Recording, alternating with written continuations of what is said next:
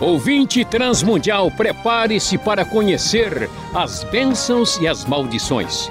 O que fazemos pode trazer maldição para toda a nossa família? Seremos abençoados se cumprirmos todos os mandamentos da Bíblia? Talvez as respostas não sejam tão simples quanto você pensa. Prepare-se, porque, conversando com Luiz Saião, você pode até se surpreender. Vamos começar hoje com a pergunta do Pedro, de São Luís do Maranhão. É verdade que Pôncio Pilatos, o governador romano que julgou Jesus, caiu em desgraça após a crucificação de Jesus e acabou cometendo suicídio? Foi uma espécie de maldição por ele não ter livrado Jesus das mãos dos judeus? E se foi, o próprio Jesus não disse que ele estava livre de culpa? Bem, André, é, essa questão ah, sobre Pôncio Pilatos, né, que era aí o, o, o responsável aí pela província romana da Judéia na época ah, do tudo aquilo que aconteceu ah, com Jesus, é verdade, né? Nós não temos assim tantas informações detalhadas, mas a gente sabe é que Pilatos tinha dificuldade com ah, o, o, grupo herodiano, né? O Herodes Antipas era seu inimigo.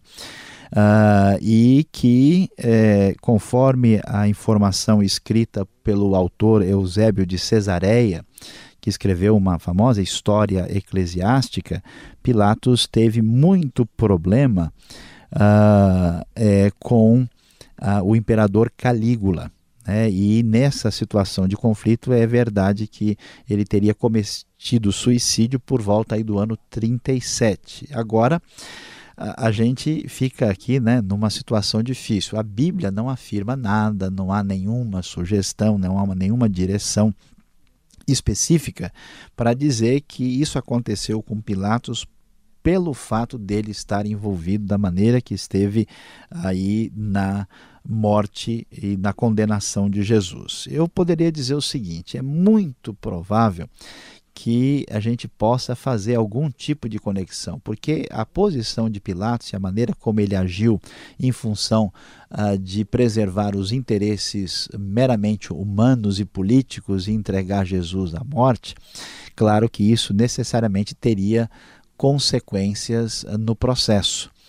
E o que acontece é que a gente não pode ir muito longe para dizer com toda a certeza: olha, isso de fato aconteceu porque ele caiu sob uma maldição. A Bíblia não sugere, não apresenta nada disso especificamente, então a gente tem que ser cauteloso. Na minha opinião, e aqui deve ser entendido como opinião, os desdobramentos posteriores negativos na vida de Pilatos têm sim a ver com a sua atitude para com a pessoa de Jesus, mas a gente não pode pode, vamos dizer, radicalizar e entender que isso é uma consequência direta, uh, mas como uma realidade que faz parte de um todo ligado à vida uh, desse homem que marcou a história de maneira negativa.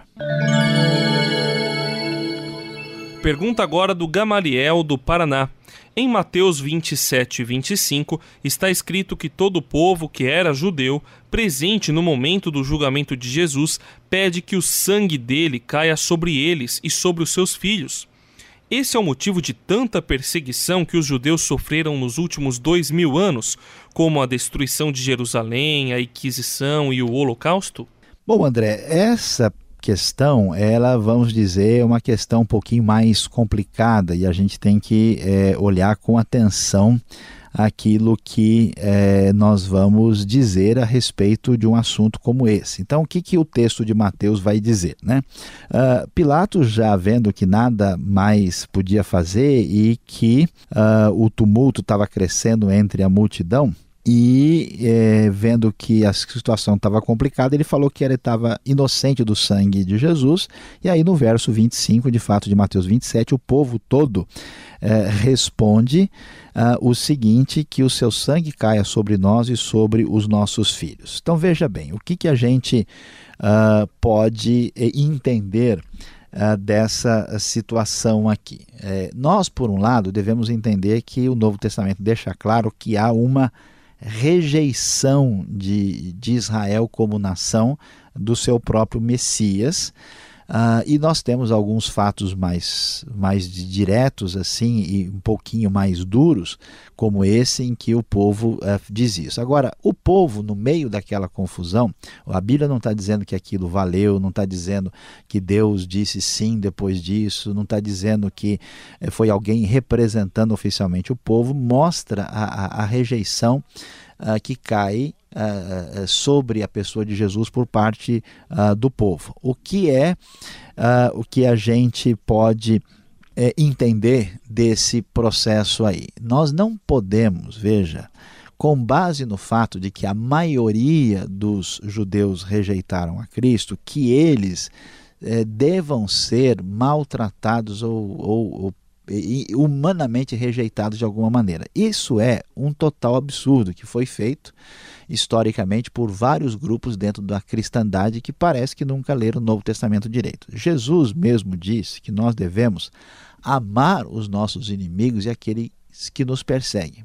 Pois se Jesus era judeu, o próprio povo de Jesus é o povo judeu, como diz Paulo lá em Romanos, aquele povo por meio de quem é, nos chegou a palavra divina, a oliveira natural, onde é, nós fomos aí é, enxertados, né, como ramos assim bravios, a gente não, não tem nenhuma possibilidade, nunca se justifica qualquer atitude, olha, esse grupo rejeitou Jesus, então agora eles merecem um tratamento complicado. Isso está completamente equivocado. Não dá para estabelecer essa ligação e uma justificativa de qualquer tipo de maldade contra judeus nem contra ninguém, uh, com base numa leitura equivocada dos textos do Novo Testamento. Até porque porque não é bem assim. Ao mesmo tempo que o Novo Testamento critica o comportamento dos judeus, ele elogia. Por quê? Porque é judeu escrevendo para judeu. O pessoal está falando dentro de casa.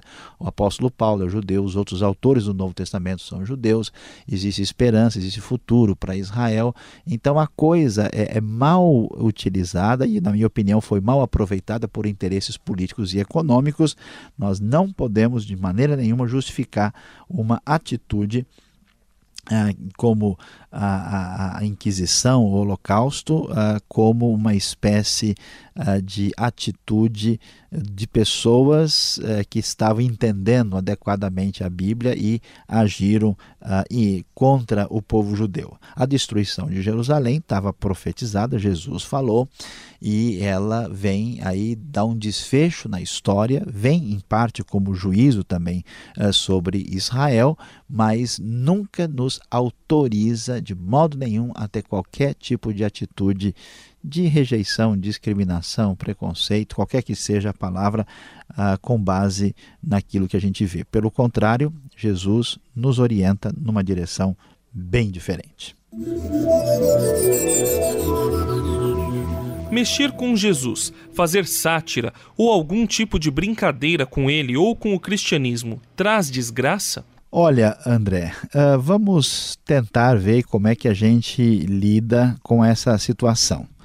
Uh, claro que a Bíblia é, vai nos mostrar que toda essa atitude assim de desrespeito uh, para com Deus, ela é prejudicial. A Bíblia vai chamar isso de blasfêmia. Então, quando alguém assim perde o respeito, né, e vamos dizer, passa a ter uma atitude assim bem perversa e negativa e crítica, isso isso é um problema, isso é uma coisa que a gente assim, até por educação se deveria evitar com relação a qualquer tipo de pessoa.